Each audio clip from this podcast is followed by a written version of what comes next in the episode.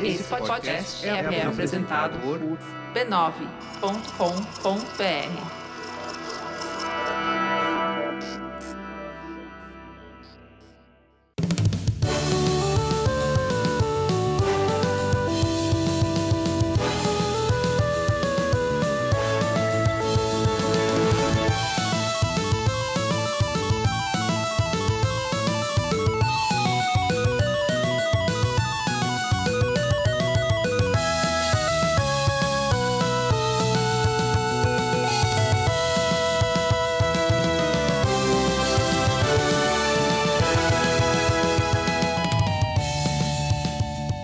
Ao vivo, Poco Pixel Classic Edition, eu sou o Adriano Brandão, do meu lado tá o Danilo Silvestre, tudo bom? Tudo bom, beleza? Maravilha! O que, que é Classic Edition, Danilo?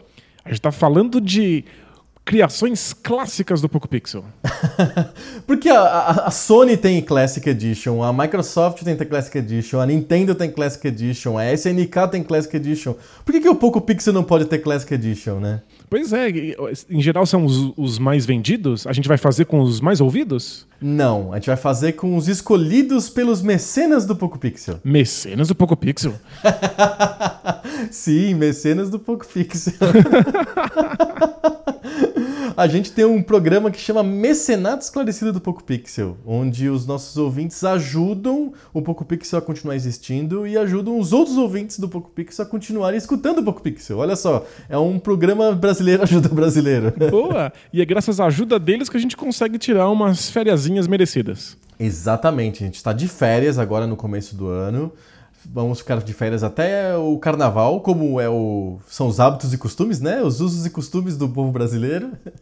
E lá pelo meados de março a gente volta com episódios inéditos. Mas enquanto isso, a gente está soltando edições clássicas do nosso podcast com grandes temas que os nossos mecenas escolheram para a gente revisitar. Boa! Então são 10 episódios incríveis que a gente vai retirar lá do baú de memórias do Poco Pixel. Exatamente. Tem, pode, tem episódio do ano passado, tem episódio de 2015. A gente já está entrando no Danilo, esse é o quinto ano do Poco Pixel 2019. Não fala em voz alta que eu me sinto velho. É, é ridículo. É, esta é, vai ser a quinta temporada do Poco Pixel. Então a gente tem mais quatro temporadas anteriores pra gente resgatar material de arquivo. Boa. E os, quem resgatou, no caso, foram os mecenas. E eles escolheram entre eles quais eram os episódios que eles gostariam mais de ouvir de novo. Se bem que todo mundo pode ouvir de novo a hora que quiser, né? É só clicar no botãozinho ali. Isso, mas essa aqui é a nossa curadoria. É. É, curadoria clássica. A nossa curadoria deles, né? Dos Isso. mecenas. E a gente tá reempacotando esses episódios antigos. É, ipsis literis, não tem mudança nenhuma no, no, no som. Mas é só o tema para vocês escutarem temas que foram escolhidos pelos, pelos mecenas. Tem desde como montar um console retro gamer até Atari, passando por jogos esquisitos. Tem todos os temas possíveis nessa recapitulação aí do Poco Pixel Classic Edition. Boa, se você não ouviu, vale conhecer esses episódios clássicos, porque eles fazem parte da nossa história. E se você ouviu, vale a pena relembrar deles, porque como a gente tem cinco anos de história agora, é muito fácil esquecer das coisas que aconteceram lá no comecinho. É muito engraçado escutar a gente falando sempre as mesmas coisas desde 2015. É muito divertido. É isso, são 10 episódios repeteco, episódios clássicos, e aí voltamos no meados de março com episódios inéditos do Poco Pixel. E não são só episódios inéditos, a gente volta também com outras novidades. Aguardem. Vai ter várias coisas aí, vai ser incrível, vai deixar todo mundo de boca aberta. Boa. E olho esbugalhado. igual, igual o Rio Hayabusa. Boa. é isso, semana que vem a gente volta com mais Classic Edition ou se o episódio que você estiver ouvindo for o último da série clássica, um episódio novo do Poco Pixel para você. Legal. Valeu! Tchau!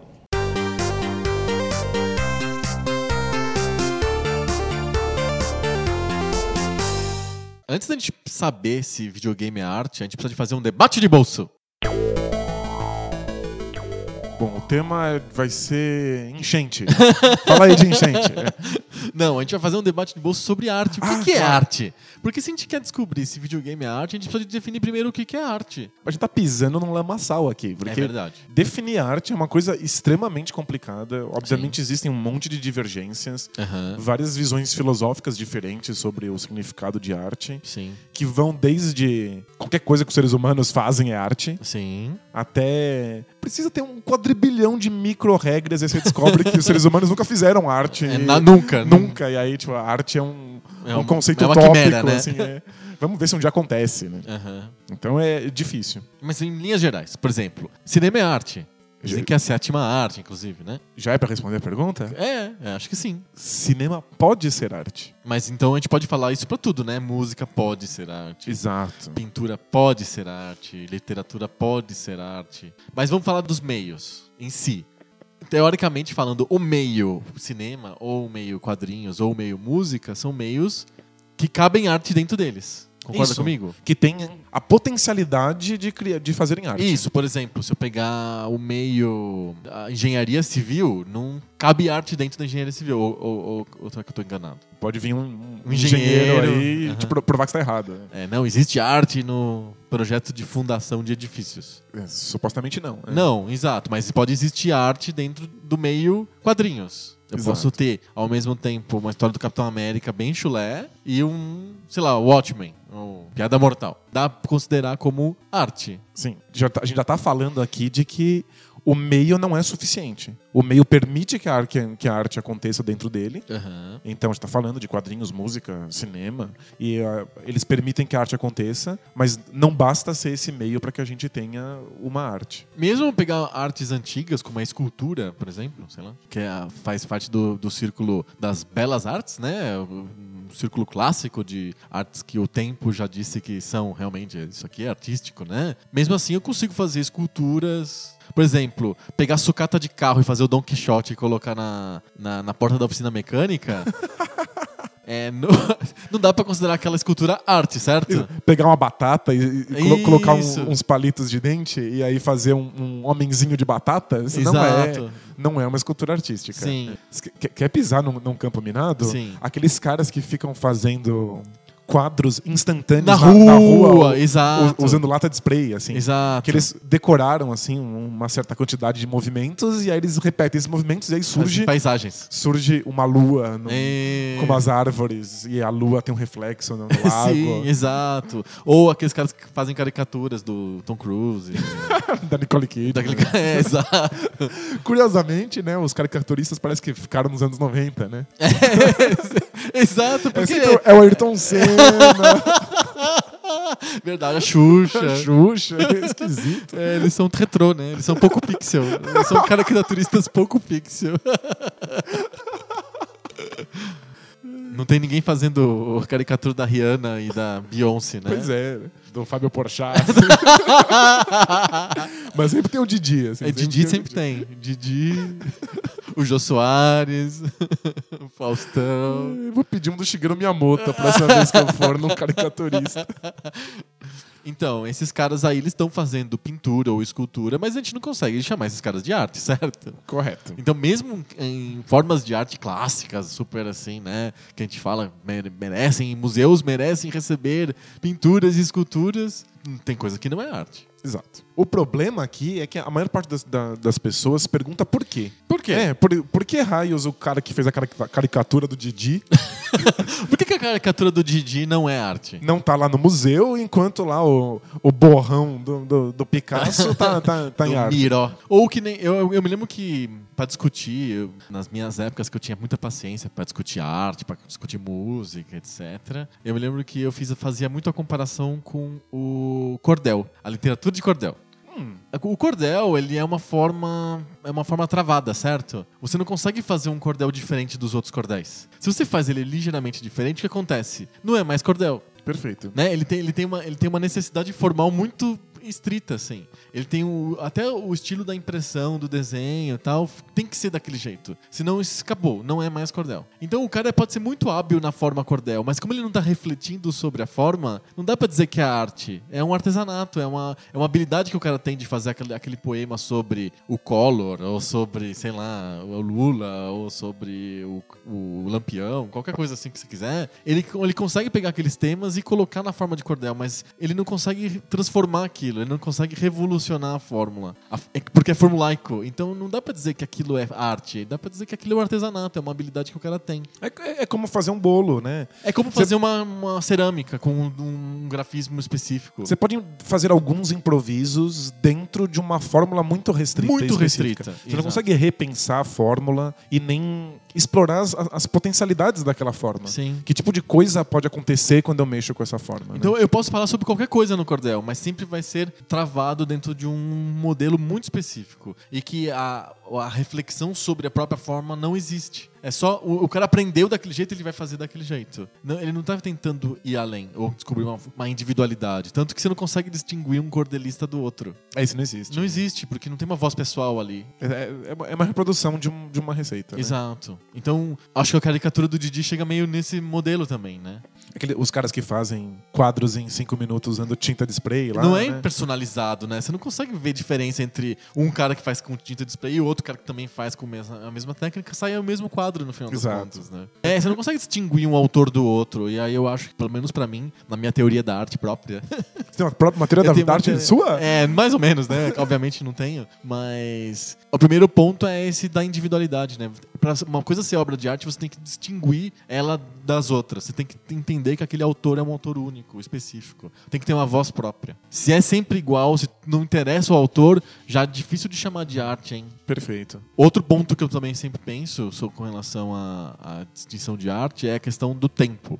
A- Não só a pessoa, o autor tem que ser distinguível, mas também a linguagem tem que evoluir com o tempo. Se ela é sempre a mesma, aí já, eu já começo a chamar de folclore. Porque o folclore é uma coisa estática, né? Exato. Um certo modo de, de dançar, ou de, de escrever, ou de criar coisas que precisa ficar sempre daquela mesma maneira. Daquela exata aquela maneira, assim. Cada um conta, ah, ah, sei lá, a história da Branca de Neve de uma maneira levemente diferente um do outro, mas é sempre a mesma coisa, sempre as Exato. mesmas regras, né? Exato. Então, também é difícil de chamar de arte, né? Não é pessoal o suficiente, também não reflete um momento histórico su- suficientemente bem. Acho que é isso, né? A arte também, ela, ela reflete o momento histórico, ela conversa com como a arte é feita naquele momento, Aham. e ela... Ela conversa com a arte anterior a ela. Isso, e ela, ela, ela tá inserida também na história. Então ela, Aham. ela conversa com a arte que foi feita antes e ela mira sempre para mudanças na arte que levem pro, pro futuro. Isso. Isso aí eu volto de novo pro exemplo do cordel, né? Não tem o cordel de hoje o cordel antigo. É sempre o mesmo cordel. É, as, as mudanças no cordel são as mudanças de tema. De tema. Então você consegue saber se o cordel é velho ou novo porque o tema tá mudando. Mas Isso. a arte, acho que é isso que a gente precisa deixar bem claro, é que a arte não é sobre temas. Não. A arte é sobre forma, é sobre Aham. um certo modo de expressão. A arte é, tá, é um, um modo de expressão que tá sempre se alterando e sempre conversando com o resto da arte. É que o pessoal, por exemplo, em filme acha que o filme é artístico se ele falar com- sobre um tema muito profundo, né? Sobre uma perda de uma pessoa, sobre uma vida sofrida, né? Se for uma coisa engraçada, leve, não pode ser arte, né? Isso cai muito em, em- nos videogames. Aham. Algumas pessoas que defendem videogames como arte dizem: Ah, mas esse jogo aqui tem um tema adulto. então, é claro, é muito artístico. É, mas o- o, tema é, tá completamente fora da nossa discussão sobre se uma coisa é arte ou não. Sim. Aliás, esse é um teste pra fazer, pra descobrir se uma coisa é arte. É. Se eu posso contar pra você como é aquela obra e é suficiente, É, já fica meio Já- raso, né? não, não- não- a gente não- provavelmente não tá falando de, de arte. A gente tá sim. falando, sei lá, de uma ideia.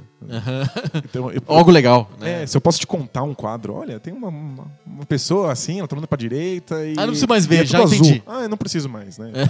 Ótimo, funciona pra mim. É, eu não sei se você concorda que, que a arte precisa acontecer dentro desses parâmetros, mas eu vejo a arte como um- uma coisa que precisa ir para além do, do discurso vigente. Aham. Então, quando a gente existe no mundo, a gente está cercado por um certo modo de pensar, um certo modo de se expressar. E a arte, ela precisa ir para além disso. Ela precisa encontrar, às vezes, aquilo que a gente não tem possibilidade de dizer. Aham. O que é bizarro, porque a gente só consegue pensar o mundo do modo como a gente se expressa, né? A gente fala sobre as coisas Hum. e é por isso que a gente entende o mundo do, do jeito que ele é, porque a gente encontra palavras para essas coisas e fala a respeito. Mas a arte tenta dar um jeito de falar o que tá para fora do discurso. Aham. Ela está expressando coisas que vão para além da- da- das possibilidades das suas palavras e da língua. Se você, você tem que ver um quadro e o que ele causa em você não é uma coisa que eu possa botar em palavras. Aham. Se eu posso botar em palavras, provavelmente é só uma propaganda. Ou uma historinha. Uma historinha. Por exemplo, um quadro escrito assim. Beleza. Aí você vai lá, olha pro quadro e fala: "Oh, o que, que, você, o que você entendeu desse quadro? Ah, entendi, beleza. Ótimo, que bacana. Então, isso não é arte. Momento babaca agora, né? Quando eu passei no Met, no ano passado, no Museu Metropolitano de Nova York, um dos quadros que eu mais queria ver mesmo, e que eu cheguei, tinha uma multidão em volta, assim, gigante, era o A Morte de Sócrates, do Davi. É um quadro cuja técnica é uma técnica perfeita, né? Porque ele é um quadro, o Davi é um dos primeiros pintores neoclássicos, então ele tem uma preocupação com a técnica quase renascentista. Então não tem muito o que ficar discutindo sobre como que ele faz a pincelada, qual que é o traço Sim. dele. Inclusive você pode até criticar um pouco, você pode achar, achar o traço dele muito impessoal, os personagens ficam muito robóticos, né? São quase de plástico. Só que tem tanta coisa acontecendo no quadro que tinha uma pessoa dando uma palestra para 50 pessoas na frente do quadro. E olha só aqui os aspectos, não sei o que, não sei o que, eu nem consegui chegar muito perto, porque tinha muita gente na frente, e a pessoa explicando o quadro. Tudo que ela explicava não se comparava a estar na frente dele e vendo o quadro. Exato. Existe alguma coisa ali, né? Tipo, o conjunto de todos os elementos cria algo que vai para além do, do, do que eu posso compreender racionalmente. Sim. Daquilo que eu posso colocar em palavras. Tipo, é difícil descrever a sua sensação quando você está frente a frente com uma obra artística. Aham. Essa é um- uma ideia que eu acho importante para a arte. Que ela expresse alguma coisa que está para fora do campo das suas possibilidades. Perfeito. Aliás, acho que é, esse, inclusive, é o, o mote da, da arte moderna. Que é que a pessoa veja a obra artística e ela sinta coisas que ela nunca conheceu antes e que ela não consiga mais retomar para a vida normal dela. Aham. Tipo, ah, minha vida normal, eu fico sentindo sempre essas mesmas coisinhas, eu tô sempre feliz e triste, cansado e entediado. E agora eu olhei esse quadro, eu senti uma coisa que eu nem sabia que existia, eu não sei o nome dessa sensação, sei lá o que que é, vou ter que mudar de vida, né? Aham. Então ela, ela até tem um objetivo. É uma arte que tem um. Ela, ela mira numa coisa, ela, ela é quase propagandista. Mas ela tá causando coisas que eu não posso colocar em palavras como uma simples propaganda. Ao contrário da arte da Alemanha nazista ou da União Soviética. Quando eu posso colocar perfeitamente num slogan. assim, tudo que tem na arte que eles estão fazendo. Sim, sim. Trabalhe, É. seja eficiente. né? Exato. Trabalhe, principalmente. Exa- trabalhe, Trabalhe, né? Fica óbvio. É que a arte não dá pra gente colocar isso em palavras e ela causa um certo desconforto, né? Uma certa sensação de que você não tá dando conta. Sim. Ela é maior do que a compreensão. Acho que a gente chegou a uma definição interessante de arte, né? Não é super precisa, ela é bem aberta, mas foi uma definição interessante. Assim, acho que a gente conseguiu delinear de alguma maneira o que é arte. Fim do debate de bolso, vamos pro tema. e videogame? Quando que o videogame encaixa nessas definições que a gente acabou de descrever? Então- Ele é pessoal, você consegue entender um criador fazendo aquilo, então tem um estilo. Ele representa a época, então ele não é uma coisa travada no tempo que não dialoga com nada, uma coisa isolada. E ao mesmo tempo ela é universal porque você consegue, é, depois de anos, ainda ter sentir alguma coisa, receber aquela mensagem que o videogame está passando. E ela não é. Ela te passa sentimentos que não são tão óbvios, que você não consegue descrever, você tem que jogar para sentir aquilo. Dá pra fazer isso no videogame também? É um meio que permite essa extrapolação artística? É um modo que permite isso, mesmo que isso não tivesse previsto quando os videogames surgiram. Aham. É, a primeira coisa que a gente tem que lembrar sobre videogames é que eles são jogos. Sim, sim, sim. E jogos não têm pretensão artística. Porque jogos estão exatamente onde você colocou a literatura de cordel. Aham. São um conjunto de regras muito fechadas, muito delimitadas, e aí qualquer tipo de expressão que você pode ter tá ali tão preso nesse conjunto de regras que acaba sendo sempre mais ou menos da mesma maneira. Aham. Pensa no, sei lá, no futebol. Tipo, um cara consegue se expressar de frente do outro porque um dá um rolinho, o outro dá um chutão pra frente, o outro dá um chapéu. Mas nenhuma dessas coisas tá- vai para além do previsto. Você Então, conhece Futebol não é arte? futebol? não é Tô, arte. tô assustadíssimo agora.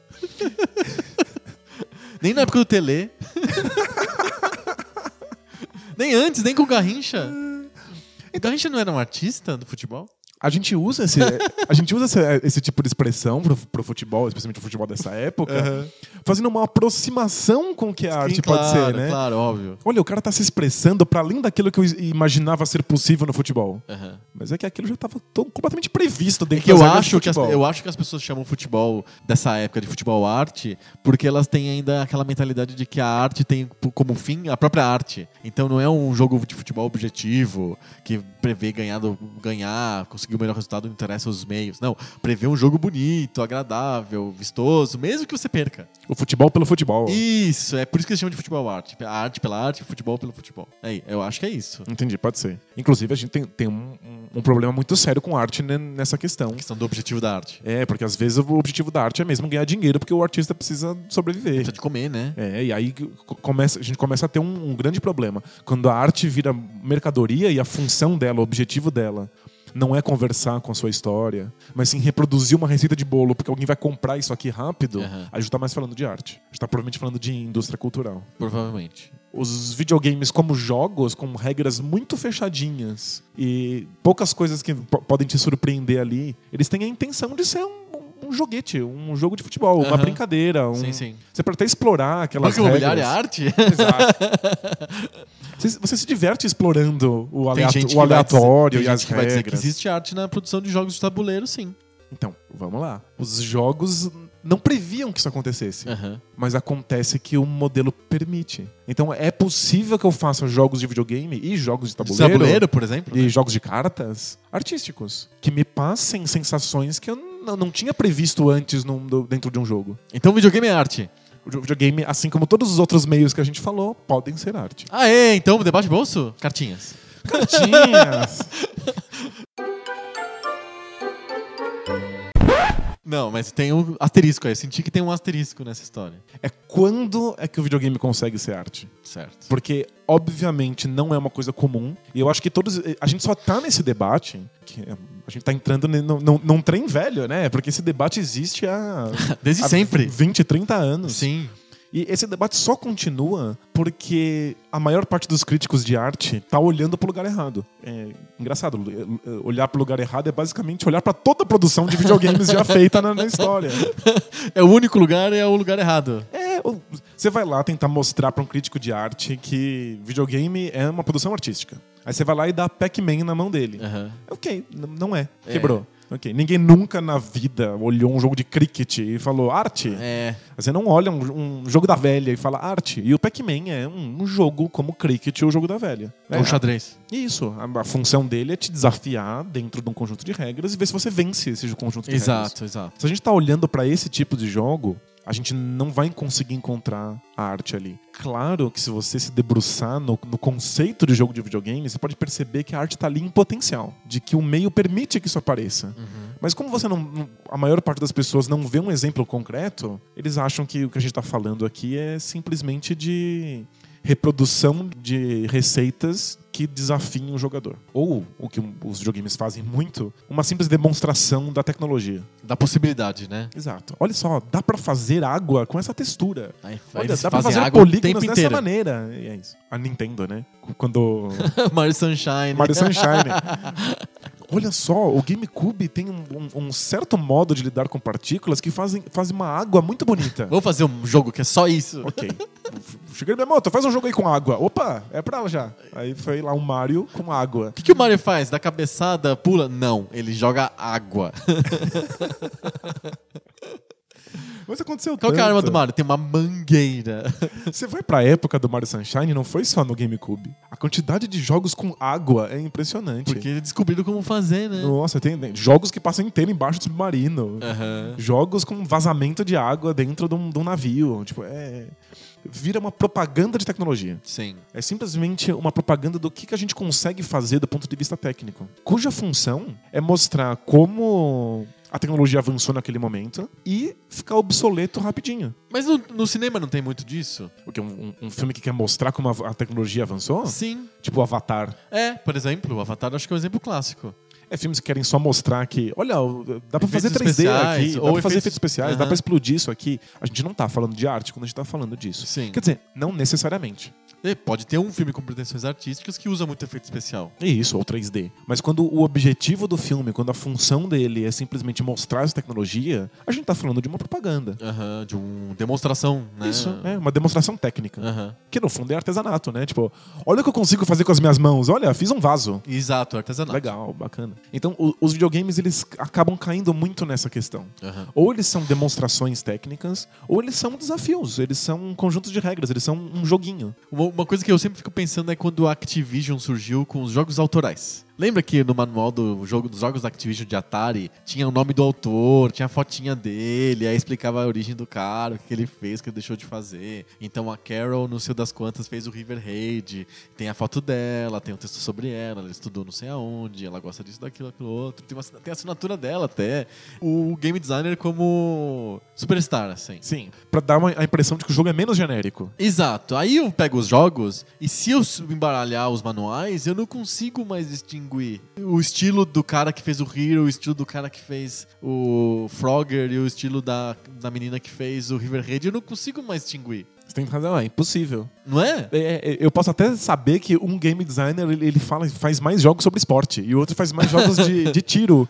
Aí eu consigo pelo tema e não pelo, pelo modo como eles lidam com aquilo. Não é Exato. sobre a forma. Aí a coisa avançou. Tem outros game designers famosos, certo? Tem o Yu Suzuki, tem o Shigeru Miyamoto, tem o do Metal Gear Solid. O lá, Hideo Kojima. O Hideo Kojima. Que aliás diz que videogames não são arte. Aí, ó, tá vendo? Tem pessoas famosas dentro da indústria. Até um certo ponto, você consegue distinguir um, um jogo de um criador do jogo de outro criador? Você consegue distinguir um jogo do Yu Suzuki do, de um jogo do Shigeru Miyamoto? Eu, eu consigo.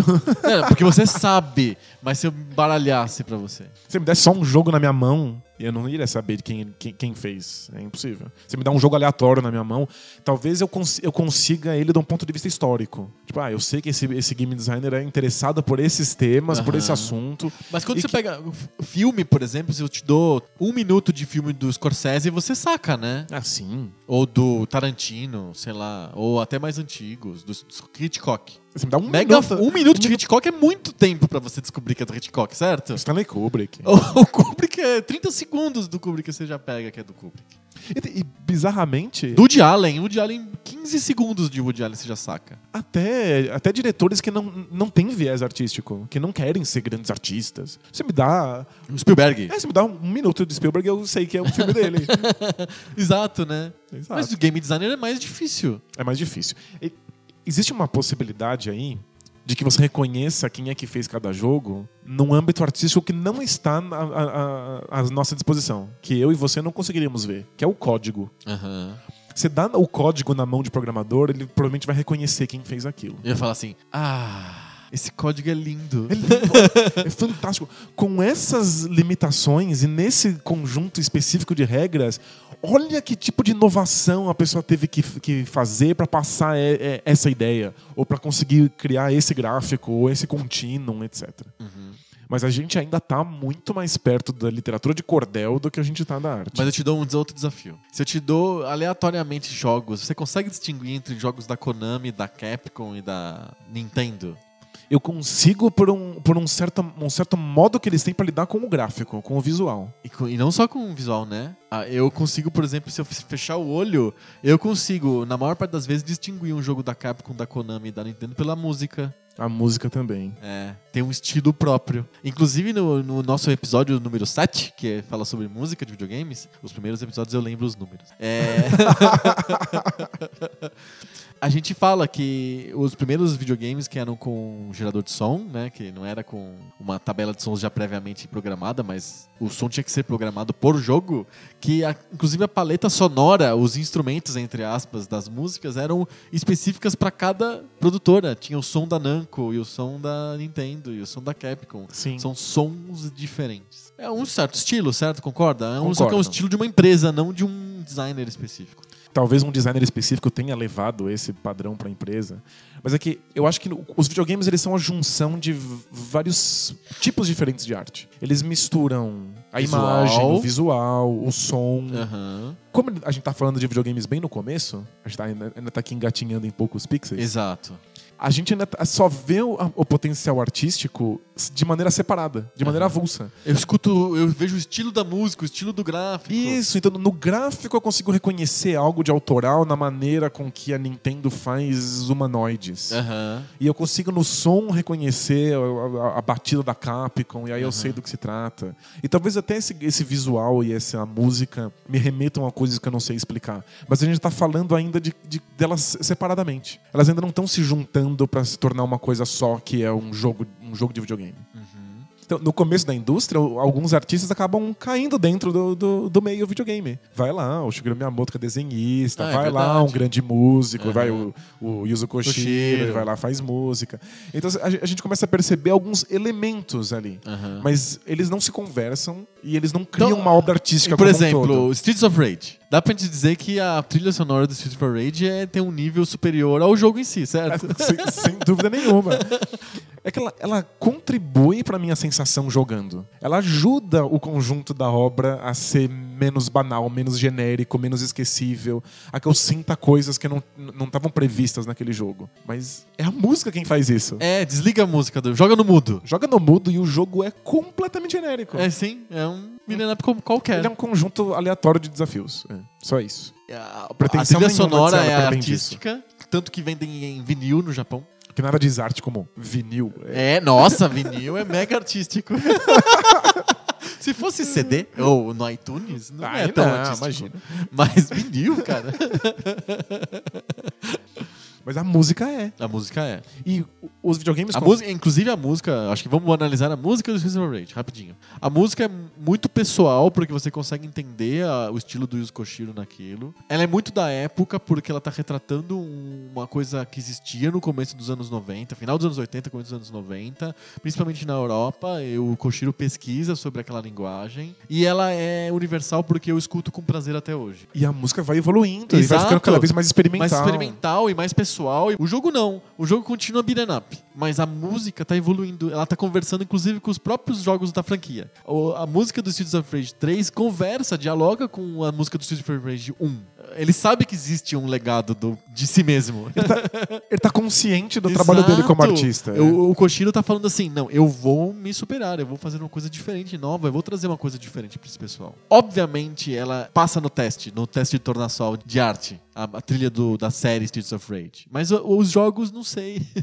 Isso é o que vai acontecendo. Os jogos vão se tornando cada vez mais sofisticados conforme a gente vai caminhando na história. E eles vão começando a ter pretensões artísticas. E eles só fazem isso com a música. Aham. Quando, principalmente quando surge é, o CD como, Ah, como, como mídia. Aí bota um monte de orquestra e fica tentando fazer com que a E música. resultados com a mais música- dúbios impossíveis. É, total. Mas é, é a música quem tenta passar isso. Aham. Ou as cutscenes. Ah, os filminhos, né? Os filminhos.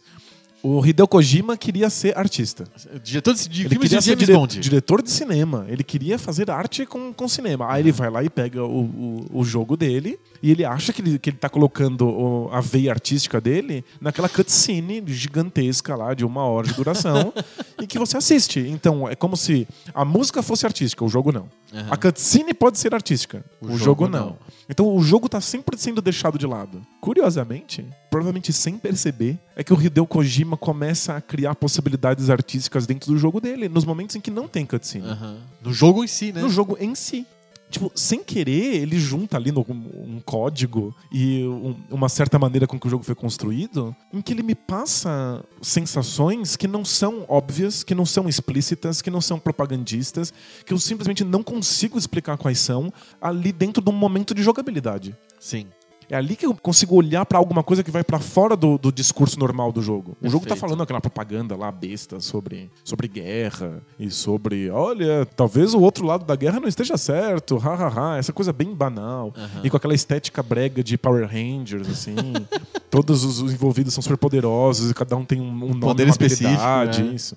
Mas aí tem sete segundos ali em que a jogabilidade me, me força pra fora daquilo. Sete segundos em que o jogo é consciente dele próprio.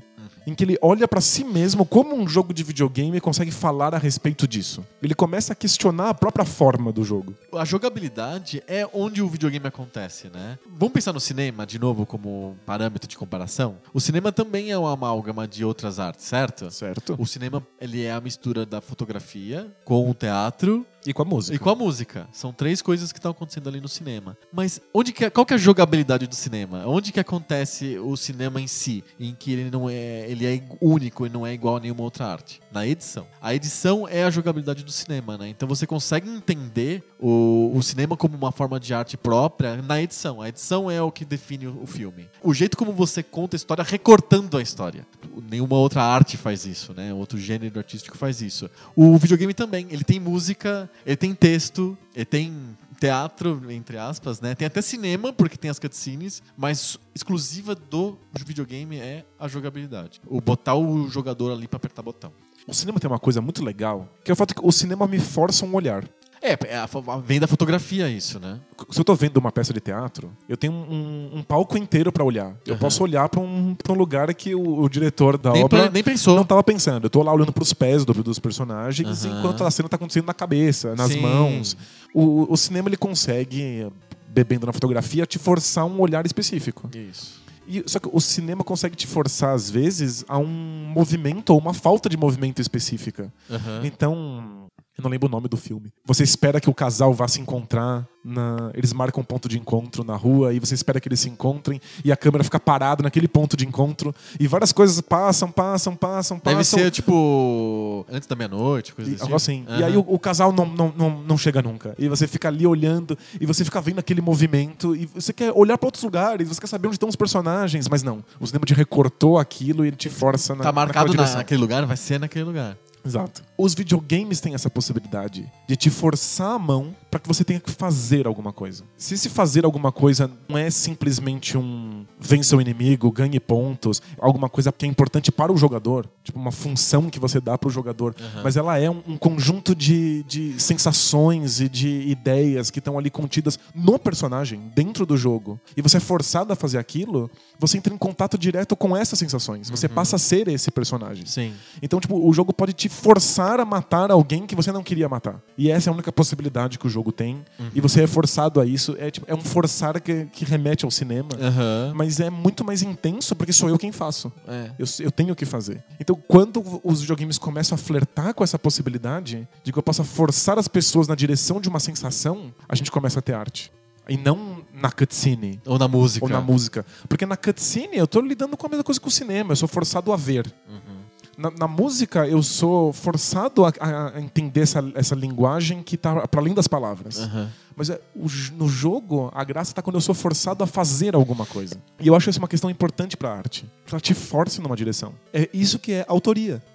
O autor tá te forçando por um caminho, por um certo modo de, de sentir, de É ver as ele, coisas. é- é ele. É ele. E é engraçado porque os videogames são contestados como arte justamente porque eles não podem ser autorais. Porque o jogador é quem tá mexendo. Não é isso, porque o, o autor ele pode me forçar a ter que jogar de uma certa maneira. Ele inclusive pode começar a flertar quando ele percebe a própria forma, quando o videogame fica consciente dele mesmo, ele, ele pode fingir que me dá liberdade. Usando as mesmas regras que eu já calejei de aprender jogando Pac-Man. Aham. Ele pode me fingir que eu tenho a liberdade para esquerda e para direita e aí forçar a acontecer alguma coisa, forçar que eu tenha que sentir algo. E aí está falando de autoria No próprio Metal Gear não tem a cena famosa lá de, dos, dos controles e tal? que você tem que você tem que mudar o controle de uma porta para outra. Isso, pra ele não poder ler mais as suas ações antes, né? Isso. Isso é uma autoconsciência, né? Eu acho que é um, é um passo fundamental pra você entender aquilo como arte. Que uma coisa que a arte tem, lembra que eu falei que o Cordel não tem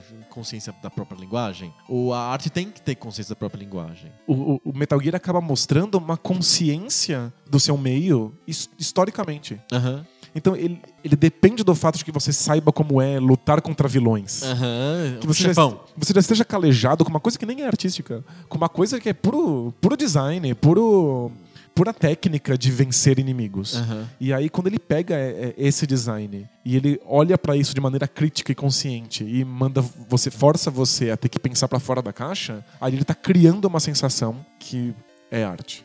É que dura 3 minutos. Não é o jogo inteiro, né? É, o jogo tem 10 horas, aquilo dura 3 minutos. Quando que vira o jogo inteiro? Tem que ser no muito pixel isso? Porque, eu, por exemplo, tem casos assim famosos na história dos videogames, por exemplo, Yars Revenge ou o próprio Zelda, que são ditos como, nossa, são jogos acima da, da média, à frente do seu tempo, são artísticos, né? Eles te levam a coisas que outros videogames, outros jogos não fariam antes, e são groundbreaking, né? Sim. É, eu acho que o Yars Revenge, ele é artístico pro cara que tá lendo o código. Aham. É, todo mundo estava muito impressionado de como é que aquele jogo poderia existir tecnicamente no Atari. É um virtuosismo, então. É um tá virtuosismo. Ele, ele tá indo para além das, da- das possibilidades técnicas Do console. Do, console. Então é, é impressionante. Mas é impressionante do ponto de vista da programação. falando. Pro jogador. Jogador o jogo é legal. E você fala assim, nossa, caramba, daria pra jogar nisso? aham. Mas ué, se eu tiro o Yars Revenge do Atari e põe no Nintendinho, você não, não vai ficar mais impressionado. Aham. Só era impressionante porque a tecnologia não permitia aquilo. O videogame como arte não deveria ser assim. Ele deveria ser impressionante sempre, porque ele tá sempre acertando alguma nota ali, alguma questão de, de, de sensação, de simbolismo, que funciona. Depende do console. Se eu jogar Yars Revenge no, no 360, eu só vou achar ele impressionante, porque, caramba, isso, como é que conseguiam fazer isso nos anos 80? É, exato. É, retrospectivamente. isso, é, o valor é histórico, né? Eu- sim, ele, não, ele não tem valor em si. sim. O The Legend of Zelda, do, do Miyamoto no Nintendinho, eu já acho que é, é mais artístico. Ali no meio daquele, daquele monte de ações mecânicas e de uma certa é, habilidade manual de vencer desafios e puzzles e inimigos, já tem uma, uma intenção de me passar uma sensação que é, é, é pouco descritível. Assim, eu não consigo falar muito sobre o que, que eu sinto quando eu tô andando naquele mundo aberto do Zelda é, e descobrindo coisas que não estão ali na minha cara. Mas é pouco. É uma sensação que é Difusa. é difusa, pouco sofisticada, entrecortada por uma série de, de momentos mecânicos, de momentos formulaicos de resolução de problemas. Eu acho que quando os videogames querem ser artísticos, e eu acho que essa é uma, uma, uma coisa do Shigeru Miyamoto no Zelda, ele quer ser. Aí já tem a pretensão de que ele passe uma sensação. Já é um jogo, jogo, jogo sobre sensações Sim. eles ainda vão ficar o tempo inteiro sendo um pouco artísticos e um pouco mecânicos. Mesmo Myst, por exemplo, que é um, um jogo que. CD-ROM de computador, né? Isso, que é, acho que, se não me engano, é de 93. Já é um, um, um jogo que abre os olhos de quem não estava muito ligado em videogame para as possibilidades do meio. E é uma série de puzzles, né? É um puzzle por trás do outro, não é, o Myst? Exato. Como ele não tá me dando um objetivo claro, nem pontos, nem inimigos, nem possibilidade de morrer, o jogo é menos sobre desafios e mais sobre a sensação que eu tenho enquanto existo nesse mundo. Então ele, já- ele tem pretensões artísticas claras. Ele não é sobre contar uma história, como era o- os jogos da, da, Da Sierra, da Sierra. A história é sobre o tema, não é sobre a forma como isso é contado. Exato. É, o Myst já é sobre uma- mais sobre uma forma de que eu possa experimentar aquilo e sentir coisas. Tanto é que a história é super difusa, nada é evidente, é tipo um jogo bem efeito nuvem, assim. Mas o tempo inteiro você para pra resolver puzzles. E os puzzles são desassociados da, da, daquela sensação. Eu não tenho. A sensação artística que eu tenho do jogo não vem dos puzzles dele. É como se eu tivesse que o tempo inteiro parar de ver um quadro pra resolver um quebra-cabeças pra poder ir pro pra próximo. poder ir pro próximo quadro. É uma mistura de museu com gincana. É tipo, bota um cubo mágico assim É, embaixo de em cada, cada quadro. quadro, é. Antes, se você não resolver esse cubo mágico, você não, vai pode ver, o pro- próximo, o próximo quadro. É, Então, a- é ainda a parte jogo é negligenciada. sim. A parte jogo é avulsa. É mais experiência, né?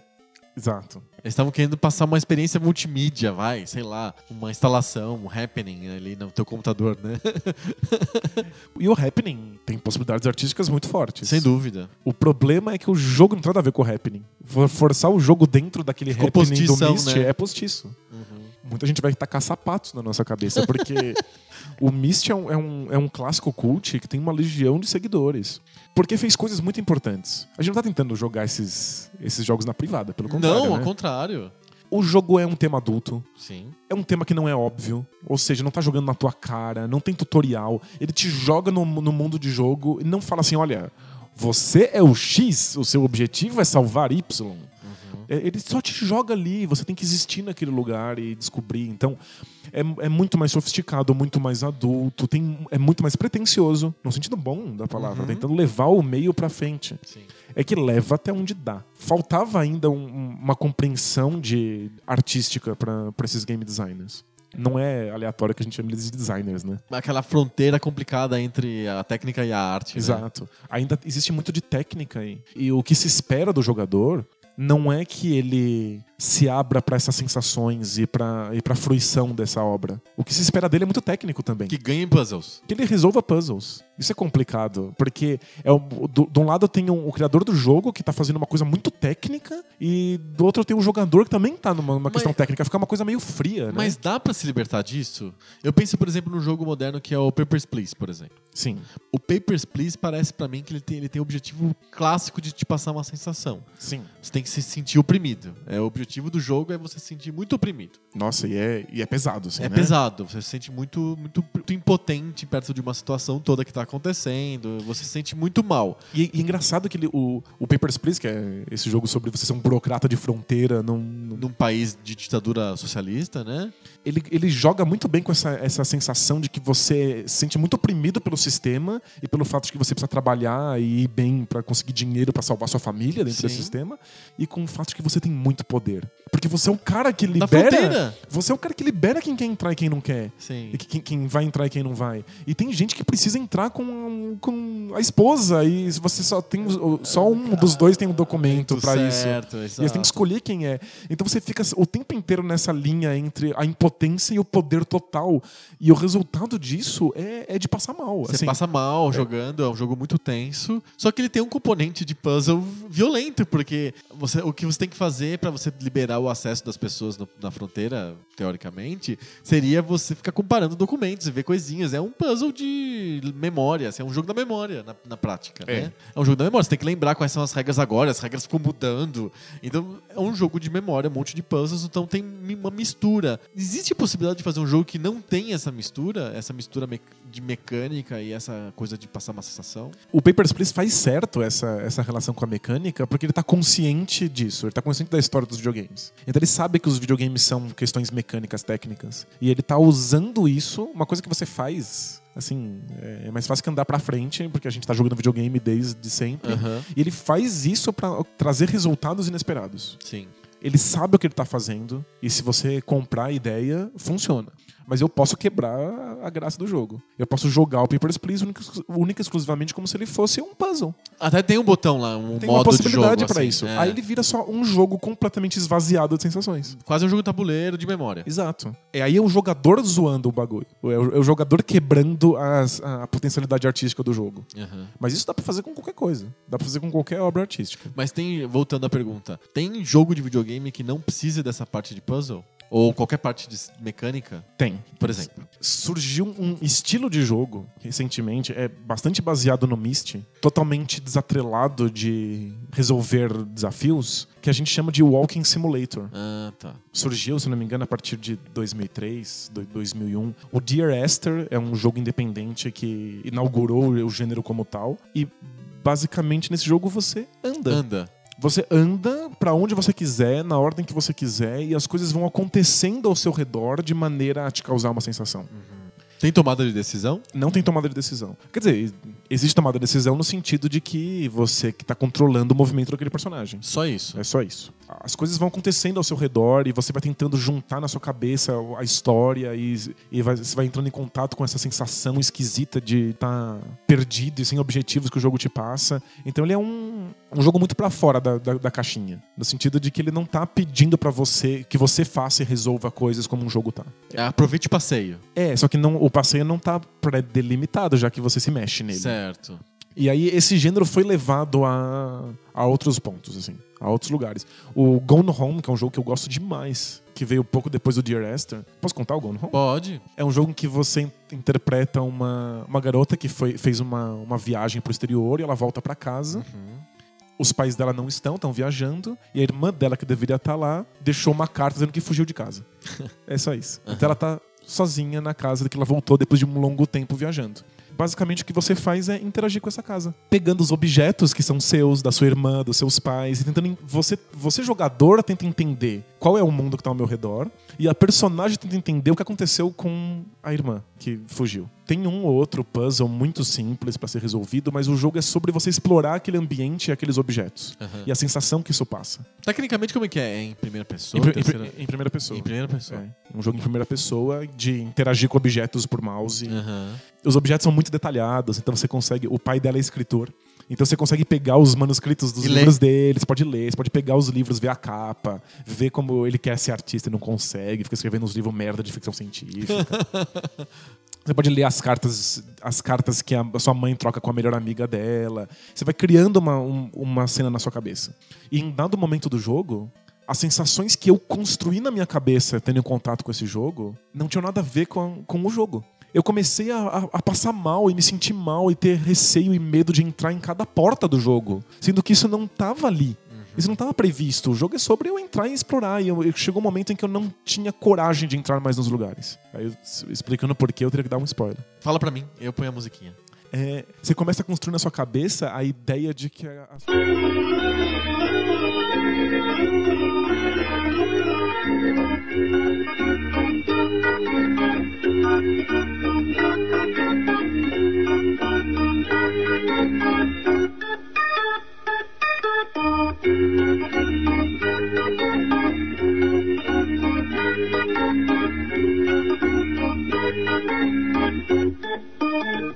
a-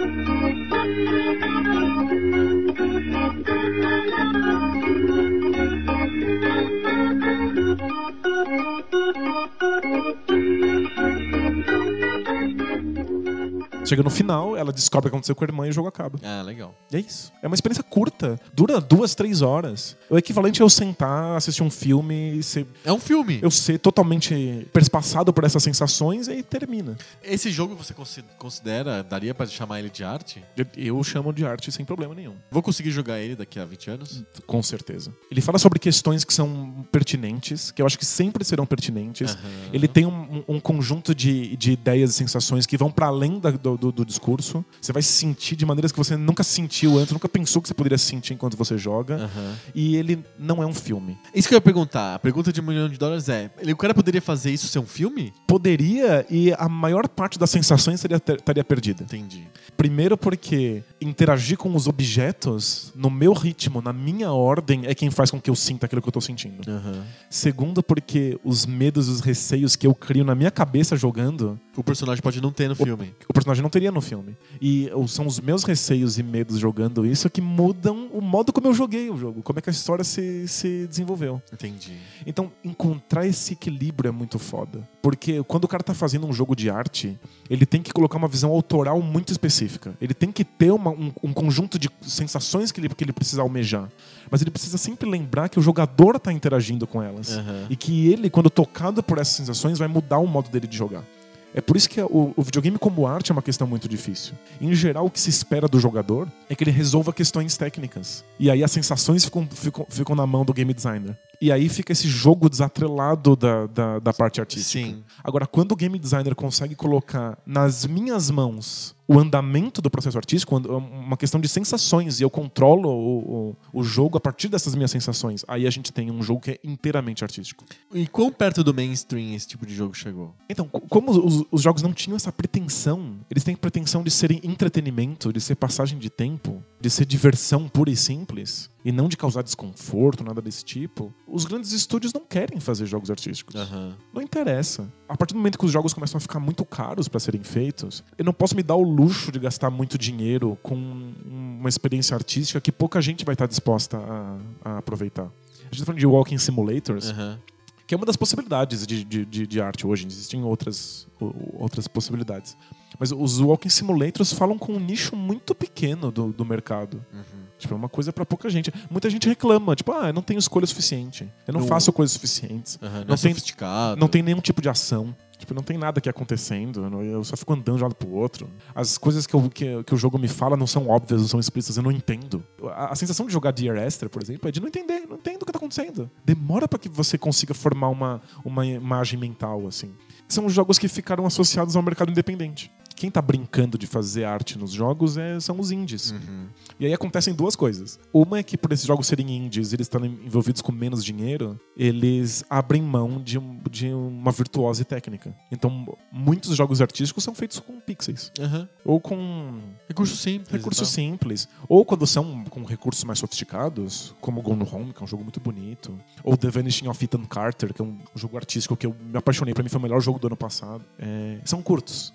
São muito bonitos, muito sofisticados, é, tecnicamente experiência impressionantes, curta. mas é rapidinho, assim, duas, três horas acabou, porque não dá pra segurar por 60 horas, Aham. porque são estudos independentes. Então isso é uma coisa que você deve esperar de jogos independentes. E aí a outra coisa é que os grandes estúdios, os jogos mais mainstream, eles vão pegando as inovações do meio que surgem nos independentes e vão engolindo, vão colocando dentro deles. Existem fagulhas, centelhas de ar- arte dentro dos jogos AAA? Sim. Tipo, o Uncharted 4 tem coisas artísticas dentro dele?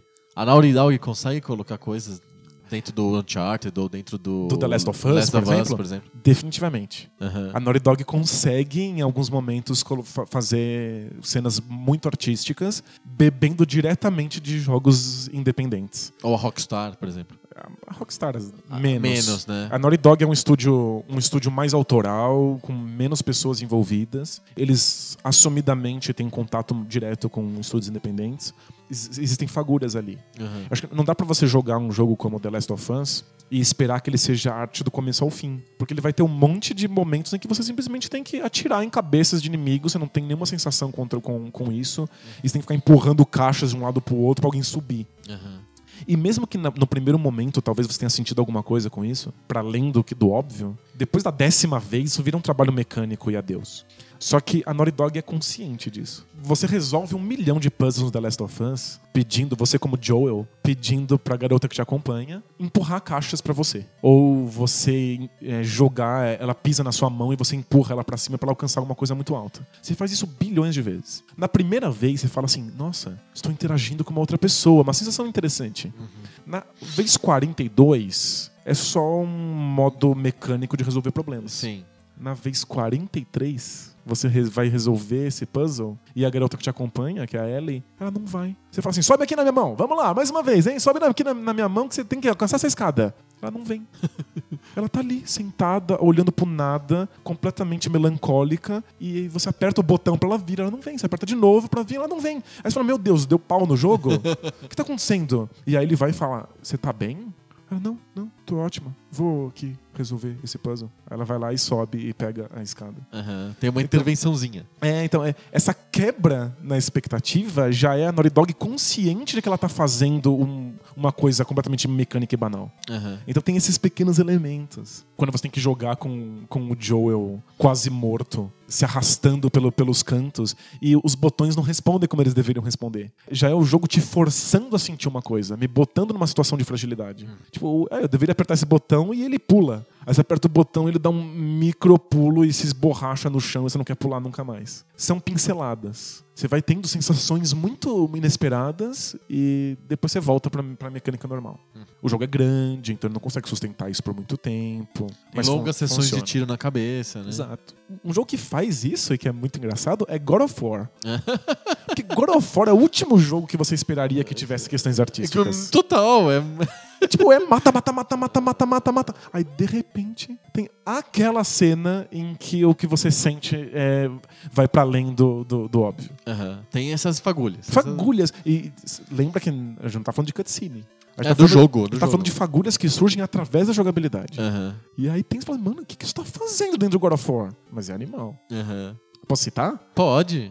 Pô, se não, quem não jogou God of War até agora, tudo bem. E outras vezes, como a gente tá falando sobre algo que é na forma e não no tema, Aham. eu posso contar isso, É. né? Tipo, é, é- é a experiência de estar ali é que é, Aham. é insubstituível. Sim. É tipo eu te contar sobre a Mona Lisa. É. né? Olhar a Mona Lisa é É, diferente disso. sim, total. É, no final do, do God of War Chain of Olympus, o Kratos reencontra a filha dele que morreu quando era criança. Porque ele tá no mundo dos mortos, e aí ela finalmente reencontra ele, corre na direção dele e agarra a perna dele. E fica ali grudado, chorando, abraçado.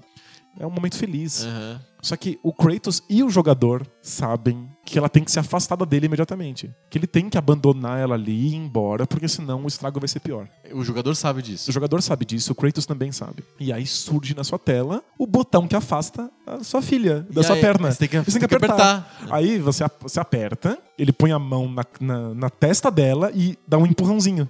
E ela grita e chora, e aí imediatamente volta a grudar na sua perna. Ah.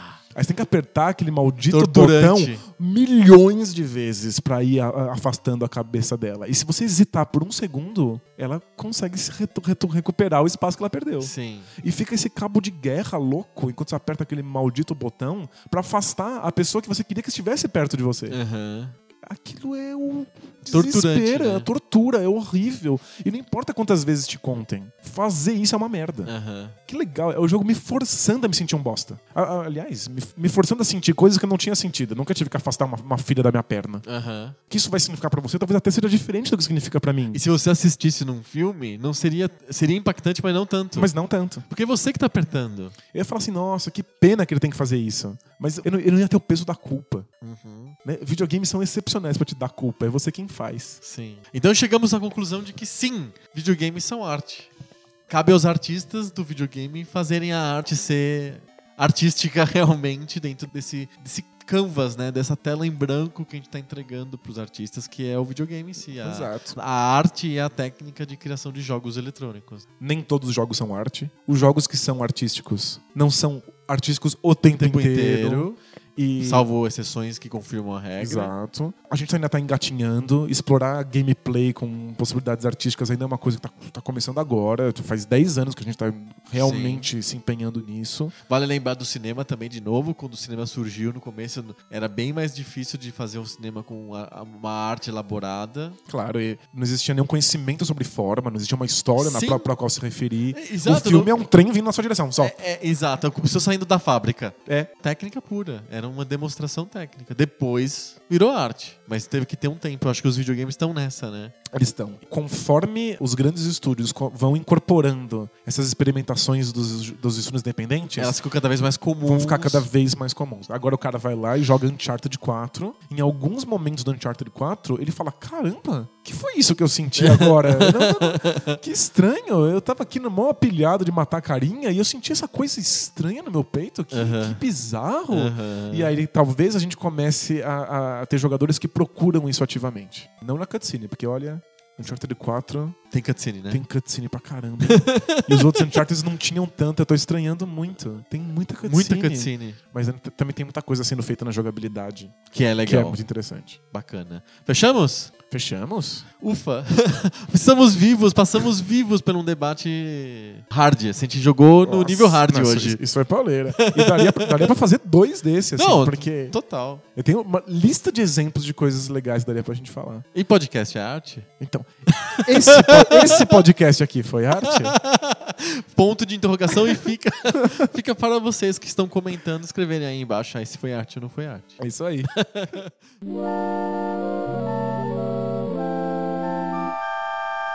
Bye.